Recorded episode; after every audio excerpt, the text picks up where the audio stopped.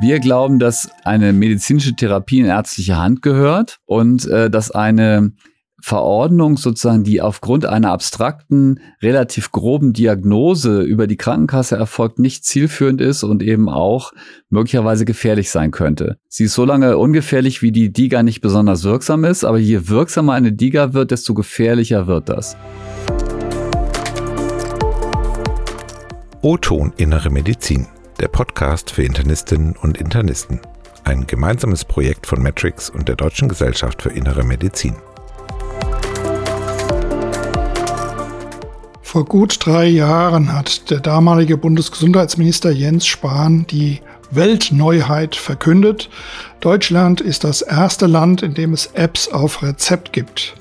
Die sogenannten digitalen Gesundheitsanwendungen, kurz DIGA. Wo stehen wir heute? Mein Name ist Michael Reichmann, ich bin Redakteur bei Matrix und ich freue mich auf das Gespräch mit Herrn Professor Martin Möckel. Er ist Leiter der Notfallmedizin und der Chest Pain Unit an der Berliner Charité sowie Vorsitzender der DGIM-Arbeitsgruppe Digitale Gesundheitsanwendungen KI in Leitlinien. Guten Tag, Herr Professor Möckel. Guten Tag, Herr Reichmann. Herr Professor Möckel, die DGIM, die Deutsche Gesellschaft für Innere Medizin, hat das Thema DIGA von Anfang an begleitet. Waren Sie da eigentlich nicht etwas zu früh dran, um schon gute Ratschläge für Kolleginnen und Kollegen geben zu können?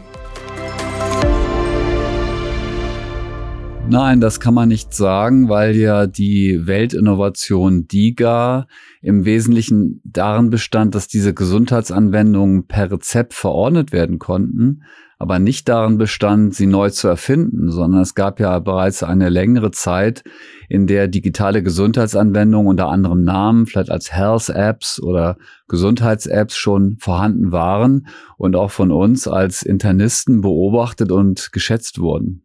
Ihre ersten Hinweise betrafen dann sozusagen grundsätzliche Anforderungen, die für die Nutzung von DIGAs erfüllt sein sollten. Unser erster Ansatz war, dass wir uns die Frage gestellt haben, was braucht eigentlich der Internist, um digitale Gesundheitsanwendungen quasi als ein neues digitales Medikament überhaupt Patienten sinnvoll verordnen zu können. Und ein Aspekt, den wir damals sehr in den Mittelpunkt gestellt hatten, war, dass man ja die digitale Gesundheitsanwendung erstmal kennenlernen muss, bevor man sie selber gut verordnen kann. Wenn man das jetzt zum Beispiel vergleicht mit einem Medikament, so hat man als Arzt ja im Studium Pharmakologie studiert und hat Medikamenteneigenschaften kennengelernt, Indikationsbereiche kennengelernt, hat ein gutes Gefühl dafür, für welche Indikation seines Fachgebietes ein bestimmtes Medikament erforderlich ist. Und das Gleiche muss man jetzt ja für eine neue Form der Therapie wiederholen. Und da haben wir gesagt, wir brauchen die Möglichkeit, diese DIGA als Ärzte zu testen, äh, sie kennenzulernen, um sie dann auch sicher verordnen und anwenden zu können. Wenn Sie sich jetzt über eine neue DIGA informieren möchten, wie gehen Sie dabei vor? Das äh, war der zweite Schritt. Also wir haben, als wir unser erstes Paper dazu verfasst haben, tatsächlich eine internistische DIGA, das war die erste, die zugelassen war. Da ging es um Gewichtsabnahme. Äh, die haben wir tatsächlich im Probebetrieb selbst getestet, also praktisch angewendet haben dann aber sofort festgestellt, dass das unheimlich komplex ist und dass man gar nicht alle Nuancen dieser digitalen Gesundheitsanwendung so erfahren kann. Und daraufhin haben wir uns zusammengesetzt und haben einen Kriterienkatalog entwickelt, nachdem wir die DIGA-Hersteller auffordern, uns Schulungsvideos zur Verfügung zu stellen, also kurze Videos, so von 15 bis 20 Minuten Dauer, wo eben verschiedene Aspekte der DIGA dargestellt werden. Also zum Beispiel, was ist der Zweck? Was ist die wissenschaftliche Grundlage? Wo steht man eigentlich mit der Wissenschaft für diese DIGA? Aber auch eine Patient Journey, also praktisch aus der Sicht des Herstellers, der seine DIGA ja sehr gut kennt. Also wie erlebt oder wie soll der Patient eigentlich die Arbeit oder die Gesundung mit der DIGA erleben? Und was aus dem Konzept geworden? Hat es Anwendung gefunden? Das Konzept haben wir Anfang dieses Jahres äh, erstmals publiziert und bisher ist tatsächlich noch kein einziges Video produziert worden. Ich habe verschiedene Liga-Hersteller angesprochen und mir wurde zurückgespiegelt, dass man noch nicht so richtig sicher ist, ähm, ob das der richtige Weg wäre, aber man sei am Überlegen und wir rechnen damit, dass wir im Laufe der nächsten Monate erste Diga-Kurzvideos bekommen werden. Was sind denn dann die üblichen Quellen, über die man sich bislang, sagen wir mal, zumindest ausreichend informieren kann? Das offizielle DIGA-Verzeichnis beim Bundesinstitut für Arzneimittel und Medizinprodukte oder die Hersteller-Homepages oder wo guckt man hin? Ja, Sie sprechen das schon richtig an. Also die primäre Informationsquelle ist das DIGA-Verzeichnis. Dort finden Sie alle zugelassenen DIGAs und Sie können die DIGA anklicken und bekommen dann auch Fachinformationen, die auch schon sehr zielführend sind. Dort sind auch die wissenschaftlichen Ergebnisse relativ gut verständlich zusammengefasst. Sie können von dort aus natürlich auch die Originalliteratur, die es möglicherweise schon gibt, äh, selber nachlesen. Und dann gibt es natürlich auch von den Herstellern jeweils Erläuterungen auf ihren eigenen Websites. Jetzt ist es natürlich so, vermute ich mal, dass Ärztinnen und Ärzte besonders viel Wert legen auf das Urteil anderer Ärztinnen und Ärzte. Also was Kollegen empfehlen können, sagen wir mal, äh, am Rande eines Kongresses oder auch was man dort dann vorfindet. Was hören Sie von den Erfahrungen Ihrer Kolleginnen und Kollegen oder von Usern mit DIGA? Ja, ich kann sagen, da hört man Gemischtes. Also man hört, es gibt einige niedergelassene Kolleginnen, hausärztliche Internistinnen vor allen Dingen, die schon sehr intensiv mit DIGA arbeiten und die zum Beispiel berichten, das ist nicht etwas für jedermann, sondern man braucht auch den richtigen Patienten auf der anderen Seite.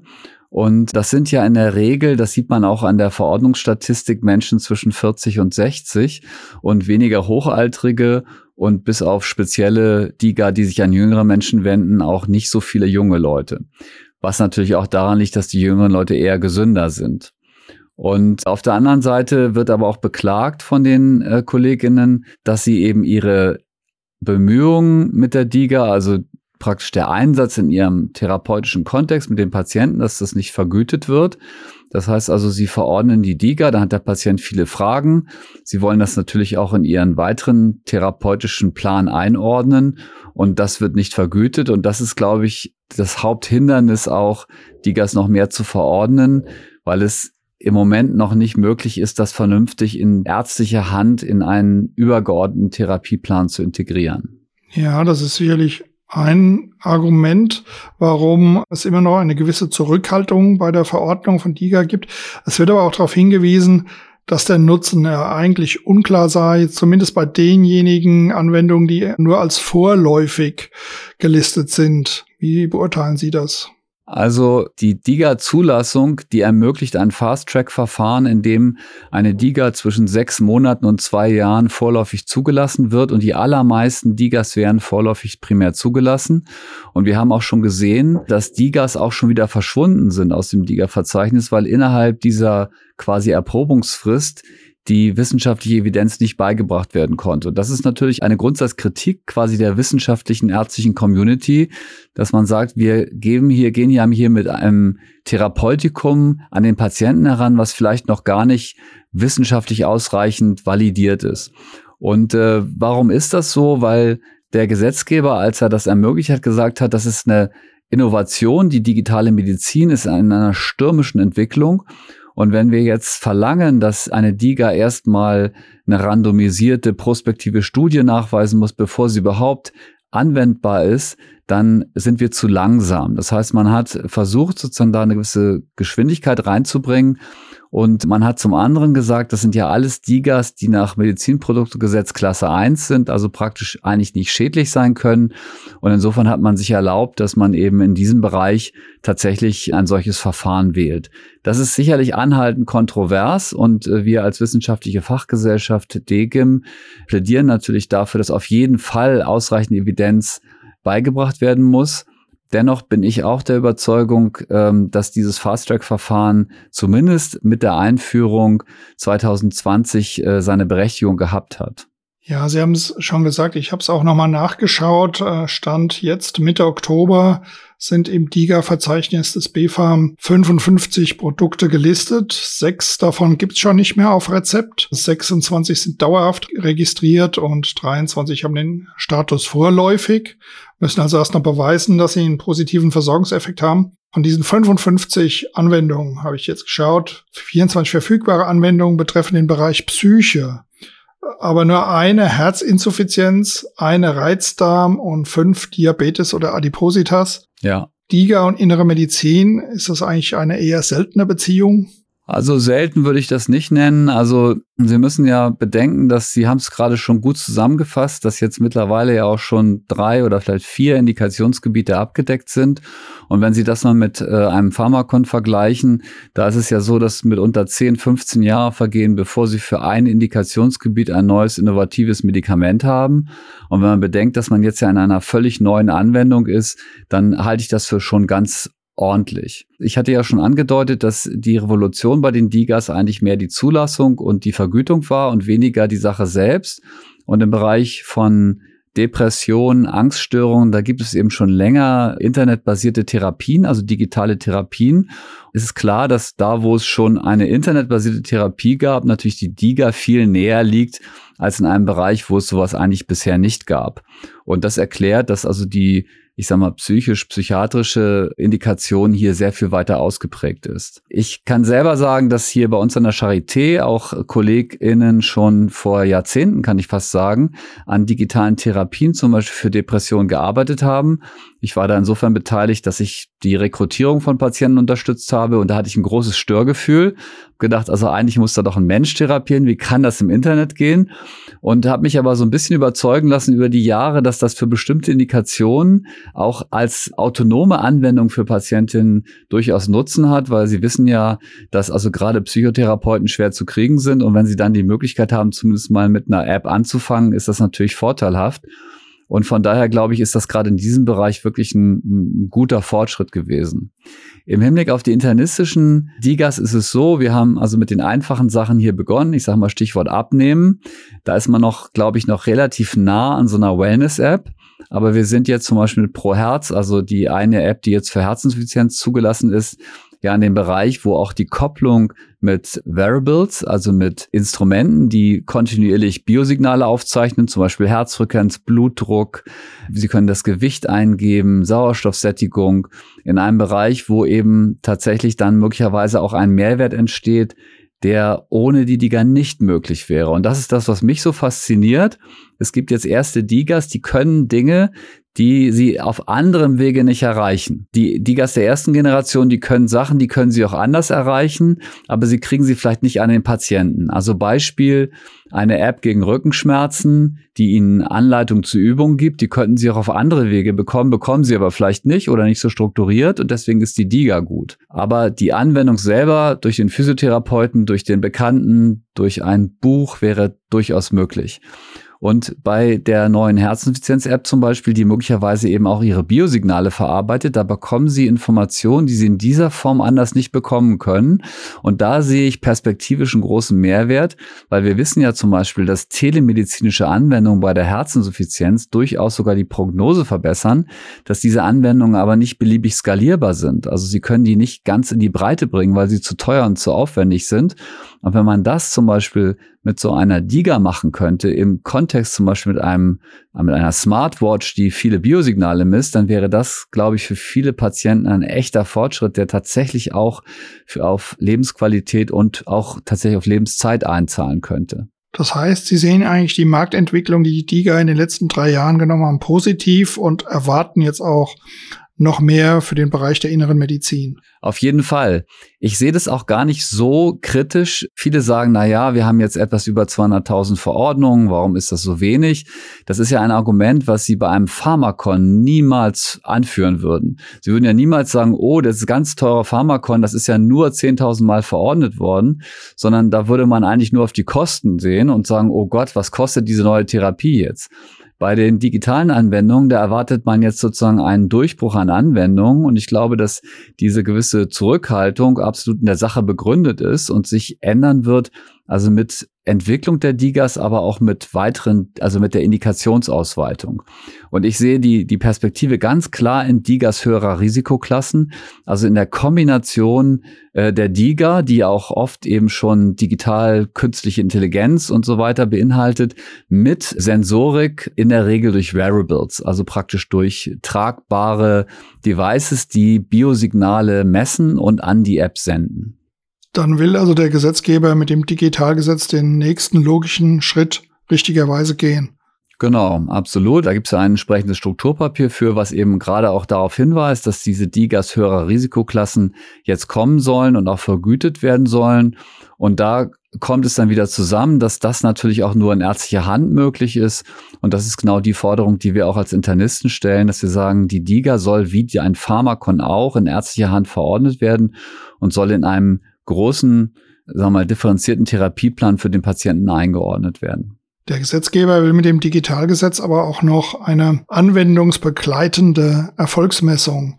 Die soll dann auch bei der Festlegung von Vergütung berücksichtigt werden. Ist das eine gute Idee oder macht das die ganze Sache sehr bürokratisch?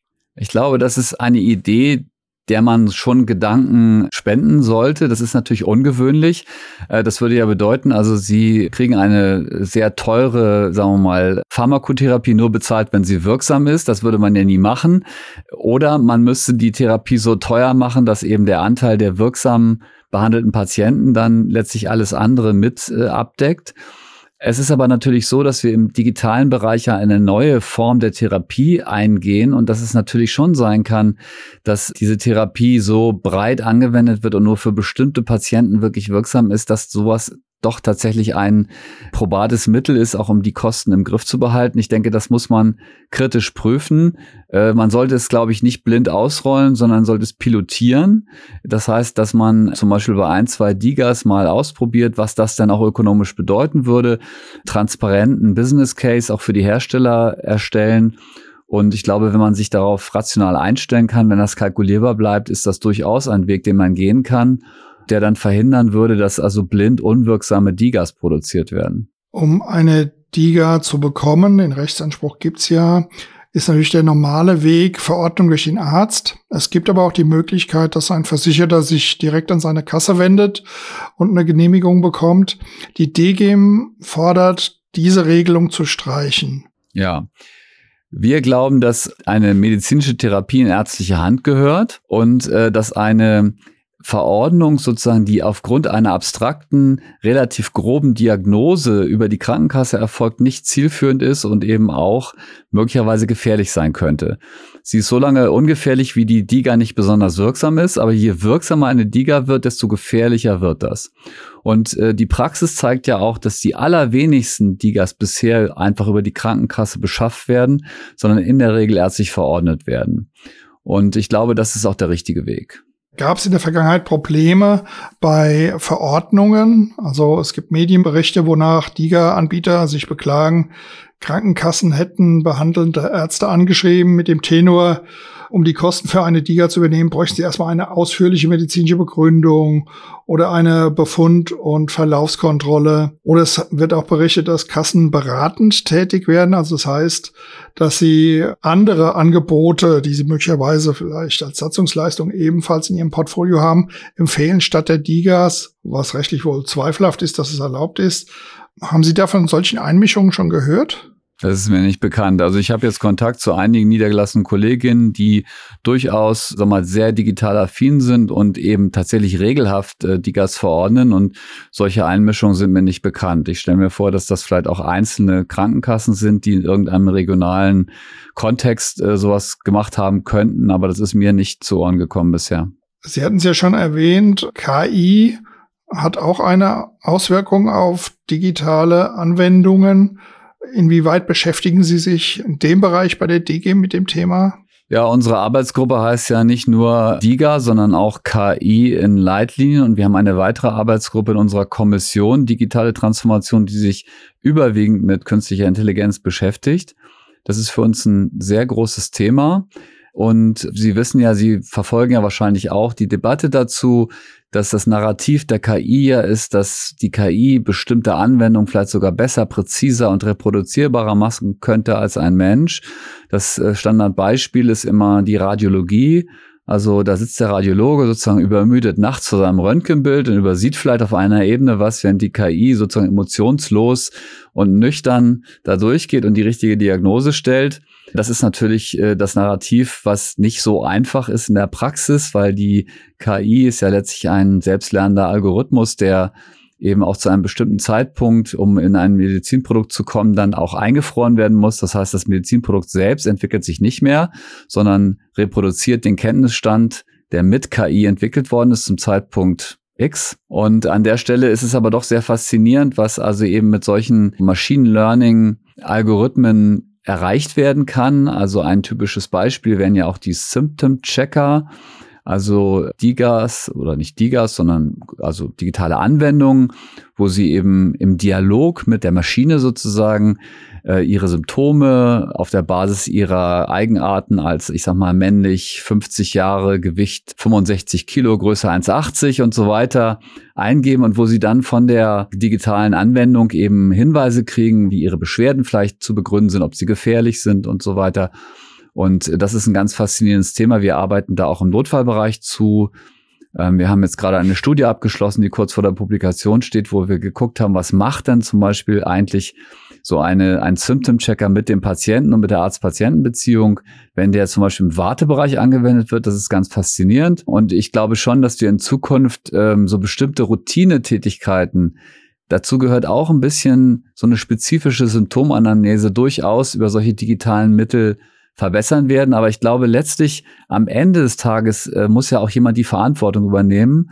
Und es bleibt auch so ein gewisses persönliches Etwas zwischen mir und dem Patienten, was nicht ersetzbar ist und was dann eben auch einen Mehrwert bietet, wenn der Patient zum Beispiel vielleicht die Auskünfte gar nicht präzise machen kann, was auch Teil der Krankheit sein kann, wenn es eine Sprachbarriere gibt, wenn es eine kognitive Störung gibt, wenn viele verschiedene Informationen vielleicht auch aus Schriftstücken oder aus Angaben von Angehörigen, Freunden, Bekannten verarbeitet werden müssen. Ich glaube, da bleibt immer noch ein Mehrwert auch der Arzt-Patienten-Beziehung. Aber es ist natürlich so, wenn Sie zum Arzt gehen und tippen Ihre Symptome schon mal in so einen Symptom-Checker ein und der Arzt kriegt das gut aufbereitet auf seinem Laptop, dann kann er mit Ihnen auf einem anderen Niveau einsteigen und an der Stelle, glaube ich, hat das sehr großen Mehrwert und das interessiert uns natürlich als Internisten auch. Das klang jetzt so, als wenn wir in näheren Zukunft das erwarten können. Also wenn die Notaufnahme kommt, füllt jetzt erstmal auf seinem Handy so einen Symptomchecker aus. Ja, nicht unbedingt auf seinem Handy, sondern vielleicht auch an einem Terminal. Ah, okay. Vielleicht aber auch mit einem robotischen Interface. Also ich stelle mir zum Beispiel vor, Sie kommen in die Notaufnahme zu Fuß. Da kann man gleich fragen, was machen Sie in der Notaufnahme? Gehören Sie nicht eigentlich zum niedergelassenen Arzt? Und dann kommt Ihnen ein freundlicher Roboter entgegen, der reicht Ihnen die Hand. In der Hand ist dann Sensorik. Nachdem Sie Ihre Hand in seine gelegt haben, weiß der schon mal, wie ist Ihre Körpertemperatur, Blutdruck, Herzfrequenz, Sauerstoffsättigung. Dann fragt er Sie in Ihrer Sprache, wie sie heißen. Sie identifizieren sich vielleicht, geben ein paar Informationen ein und dann ist der Roboter verbunden mit dem Krankenhausinformationssystem und auf einem Monitor in der Notaufnahme sehe ich, dass der Herr Reichmann, der wiegt so und so viel, hat aktuell 38,5 Fieber und ein bisschen Husten und hat auch schon so eine Art Grundeinschätzung und ich schicke sofort ein Team raus, was sie auf die Trage legt. Oder der Roboter geleitet sie freundlich in eine Ecke, wo sie sich mit einer Zeitschrift hinsetzen und warten, bis sie drankommen. Das klingt ja sehr interessant. Was erwarten Sie denn überhaupt so, sagen wir mit Blick auf die nächsten fünf Jahre, was DIGA betrifft in der Medizin, gerade in der inneren Medizin? Also was DIGA betrifft, sehe ich eben vor allen Dingen sozusagen den Schritt in die DIGA der höheren Risikoklassen und da sehe ich die Bereiche Diabetes und Herzinsuffizienz so als die beiden führenden Bereiche. Herzinsuffizienz sehr häufig sehr viele kleine Maßnahmen, die zum Erfolg führen, wie zum Beispiel auch Diuretika, Dosierung, Gewichtskontrolle, Titration von Medikation, Diät und so weiter. Bei äh, der beim Diabetes insbesondere Steuerung der Insulintherapie ähm, es gibt eine fantastische Blutzuckersensorik mittlerweile, die direkt eben mit digitalen Anwendungen interagieren können. Und da sehe ich, dass da möglicherweise eben dann tatsächlich die Insulinsteuerung zum Beispiel beim insulinabhängigen Diabetiker perfektioniert werden kann. Äh, gleichzeitig aber auch viele Daten auch dem Patienten zur Verfügung gestellt werden. Wo stehe ich? Äh, wie ist meine metabolische Kontrolle und dass das sozusagen tatsächlich, also beim Diabetes zum Beispiel, einen ganz großen Schritt nach vorne macht zum ganz normalen Leben. Also sie setzen sich nicht hin, sagen, okay, ich esse dieses Stück Kuchen und noch ein Brot und dann trinke ich eine Limo und dann brauche ich jetzt ungefähr acht Einheiten, sondern äh, dass sie einfach ganz normal äh, an allem teilnehmen, wie ihre Freunde und Bekannten auch und äh, ihre digitale Anwendung mit der Sensorik in ihrem Oberarm und der Insulinpumpe an ihrem Bauch praktisch äh, ihren Insulinmangel ausgleicht. Also ich glaube, das, das sind fantastische Möglichkeiten, die dir auf uns zukommen und das kann man dann natürlich skalieren für andere Erkrankungen, aber ich sehe so gerade für die innere Medizin also eben gerade im Bereich von Diabetes und äh, Herzinsuffizienz im Moment die, die größten Entwicklungspotenziale in den nächsten Jahren. Es gibt ja sogar noch die Erwartung, dass DIGA auch noch Daten liefern, jetzt sagen wir mal nicht nur für die elektronische Patientenakte, sondern auch für die Forschung. Genau, also einerseits können DIGAs natürlich patientenbezogene Daten liefern, die auch für differenzierte Fragestellungen sehr interessant wären. Da ist es dann eben auch eine Frage ein bisschen des Datenschutzes und der Patienteneinwilligung, aber das wäre natürlich kein Problem. Das passiert ja jetzt auch schon. Wenn Sie eine DIGA haben, die Daten speichert, dann können Sie auch schon jetzt einwilligen, dass sie irgendwo zentral abgelegt werden. Und idealerweise würde man da eine vernünftige Form für die elektronische Patientenakte finden. Die EPA ist ja noch nicht so weit, dass da strukturierte Daten gespeichert werden. Das sind im Moment eigentlich mehr Dokumente, also ein Arztbrief und wahrscheinlich dann ihre Medikamente. Aber da ist natürlich Entwicklungsmöglichkeit. Für die Forschung sehe ich vor allen Dingen interessant natürlich die Routinedaten. Also wir werden in der Zukunft ja so ein dynamisches Gesundheitswesen haben, dass wir nicht für alle äh, Anwendungen und Fragestellungen immer randomisierte Studien machen können, die einen Vorlauf von zwei Jahren haben, zwei Jahre laufen und ein Jahr ausgewertet werden, sondern wir wollen ja so quasi in Echtzeit aus den Verordnungsdaten zum Beispiel auch Schlüsse ziehen können. Und wenn man dann Verordnungsdaten von DIGAS, vielleicht auch Anwendungsdaten, also zum Beispiel Erfolgsdaten, aber auch die üblichen Daten des Patienten, also seine Medikation, seine Diagnose, man die zusammenführen könnte in einen Forschungsdatensatz, dann könnte man praktisch in Echtzeit also wenige Monate sozusagen nach der, nach einer bestimmten Verordnung äh, weiß man dann schon, ob tatsächlich die DIGA zum Beispiel in der Realität das hält, was sie verspricht. Und äh, das sieht man jetzt ja auch schon in anderen Zusammenhängen an Routinedaten. Wir haben gerade kürzlich publiziert die Gabe von Antikoagulantien, von oralen Antikoagulantien bei Herzinsuffizienz und Vorflimmern. Und da konnten wir nochmal sehr schön zeigen in Routinedaten, dass eben die Patienten, die diese Rhythmusstörungen vor Hofflimmern bei Herzschwäche haben, dass die quo ad vitam, also mit besserem Überleben profitieren von einer Blutverdünnung. Das wusste man aus randomisierten Studien an 500 bis 1000 Patienten, auch verschiedentlich dargestellt. Aber ist das wirklich so bei 300.000 Fällen in der Routine? Ja, es ist so. Und das ist sehr wichtig eben zu wissen, weil natürlich die Zulassung eines Medikaments ja immer viel breiter ist als die Einschlusskriterien für eine Studie. Also sie haben 20 Einschlusskriterien und 20 Ausschlusskriterien, aber die Zulassung ist dann für den ICD-3-Steller. Und so äh, geben sie die Medikamente immer auch den Patienten, die dafür vielleicht gar nicht in der Studie drin waren.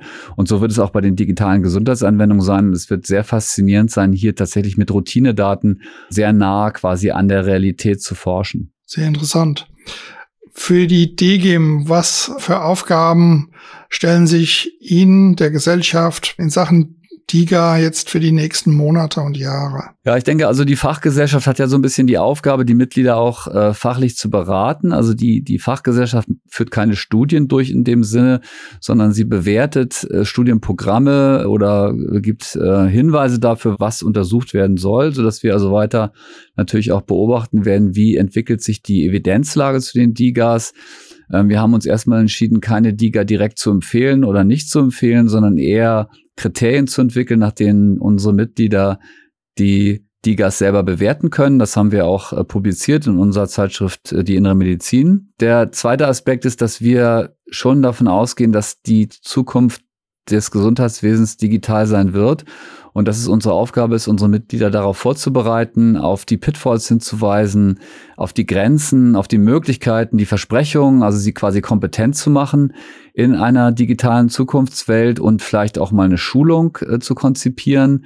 Äh, das ist so das, woran wir im Moment auch etwas arbeiten in unserer DIGA-Arbeitsgruppe dass wir überlegen, was könnte ein Ziel für eine Schulung, für eine Praxis sein, für ein Praxisteam, um mit vernünftigem Aufwand kompetent zu werden, eben in den Praxisalltag die Verordnung von DIGAS zu integrieren. Ja, ich glaube, die Hürde ist ja, dass der Arzt, die Ärztin von dem Produkt überzeugt sein muss. Und das heißt, sie, sie müssen sich damit intensiv beschäftigen, weil man wird ja nichts verordnen, wo man sozusagen nur Hinweise bekommt, es hilft. Das wird ja jeder Hersteller sagen. Und vielleicht ist das auch immer noch eine Hürde bei der Verordnung, dass eben der Aufwand, sich so intensiv zu, damit zu beschäftigen, bis man überzeugt ist, zu hoch ist. Absolut. Und äh, das ist natürlich immer so eine Schwierigkeit, wenn etwas Neues kommt in der Medizin, aber auch in anderen Bereichen, dass man so einen großen Aufwand hat, sich kundig zu machen, kompetent zu werden in einem neuen Bereich. Und wir starten jetzt ja auch schon ein Medizinstudium, dass wir eben digitale Medizin hier zunehmend integrieren, damit also die Ärzte der Zukunft dann schon digital fähig von der Uni kommen und eben diesen großen Schritt nicht noch machen müssen. Und es gibt sehr viele junge Leute, die da sehr, sehr interessiert sind und natürlich auch als Digital Natives da viel ganz anderen Zugang haben als jetzt vielleicht die 50-jährige Generation der Hausärzte. Dennoch glaube ich, dass die gerade die Internisten sehr modern denken und äh, das nicht ablehnen, sondern einfach auch eine gewisse Zeit brauchen, das zu adaptieren. Und da spielt natürlich auch eine Rolle, wie man es in den normalen therapeutischen Alltag mit den Patienten integriert. Und ich sehe es eher so, dass vielleicht eine App der zweiten Generation wo der Mehrwert noch viel deutlicher ist und wo auch die Leistung des Arztes noch besser bewertet und natürlich auch vergütet werden, dann so ein bisschen der Door-Opener sind, um dann im Nachgang auch zu sagen, okay, ich habe jetzt hier quasi meine ein, zwei Premium-Apps in meinem Fachbereich, wo ich absolut überzeugt bin und jetzt verordne ich aber auch nochmal die Abnehmen-App und äh, wenn der jetzt äh, eine Angststörung kriegt, dann probiere ich es nochmal mit einer App gegen Angst und so weiter. Das heißt also, dass dann sozusagen die, die Apps der ersten Generation dann wieder so mitlaufen, weil man einfach in einem Kernbereich sozusagen verstanden hat und die Anwendung sozusagen durchdrungen hat. Wer sich jetzt als Niedergelassener informieren möchte, was sich tut, ist auf dem nächsten Internistenkongress an der richtigen Adresse. Absolut. Also auf dem Internistenkongress machen wir ganz viel zu digitaler Medizin und auch wieder zu DIGAS. Wir werden äh, in diesem Jahr sogar einen Preis verleihen von einer Stiftung, äh, die sich eben beschäftigt mit Sensorik sozusagen und werden dort auch wieder so einen Pitch haben. Der wird diesmal etwas ausführlicher sein sogar, wo also vielleicht noch mehr Hersteller ähm, ihre Produkte bewerben im Sinne von argumentativ bewerben und wo wir dann mit einer Jury entscheiden, äh, wer den Preis gewinnen wird und äh, dieses Format, dass wir also quasi in der in dem Metec Forum sozusagen offen, man kann kommen und gehen und, und an dieser offenen Diskussion teilnehmen, dass es ein sehr spannendes Format ist und äh, das haben wir auch schon gesehen in den letzten beiden Jahren, dass die Kolleginnen das sehr gut annehmen und äh, das auch toll finden, dass sie da jetzt nicht in einen Raum eingesperrt werden und da drin bleiben müssen, sondern die kommen, wenn es interessant ist und gehen, wenn es langweilig ist. Dadurch ist der Anspruch auch an die Performance der Vortragenden sehr hoch. Und wir glauben, dass das genau der moderne Weg ist, wie man auch äh, für diese neuen Produkte, die ja durchaus Potenzial und Versprechen beinhalten, äh, gut Werbung machen kann und eben auch am Rande sozusagen sehr gut Diskussionen führen kann. Man kann sagen, Mensch, hast du das schon mal angewendet? Was sagst du denn dazu? Das hatten Sie vorhin schon angesprochen, dieses kollegiale Gespräch, äh, was ja ein ganz wesentliches Element ist, auch seine Kompetenz weiterzuentwickeln und zu schärfen. Vielen Dank, Herr Professor Möckel. Das war ein sehr interessantes Gespräch. Sie haben viel Appetit gemacht oder Ausblick gegeben auf das, äh, was bei DIGA sich noch tun kann. Und äh, es klingt sehr verheißungsvoll. Vielen Dank, Herr Reichmann. Auf Wiederhören. Mein Dank gilt außerdem noch den Kolleginnen und Kollegen der Matrix, die bei diesem Podcast mir technisch Hilfe geleistet haben und sich auch um seine Verbreitung kümmern. Roton Innere Medizin ist eine Kooperation mit der Deutschen Gesellschaft für Innere Medizin. Deshalb werden Sie auch in den nächsten Folgen wieder Expertinnen und Experten der DGIM im Gespräch mit meinen Redaktionskolleginnen oder mir hören. Haben Sie Themenanregungen oder Wünsche? Kontaktieren Sie uns gerne. Vielen Dank. Auf Wiederhören.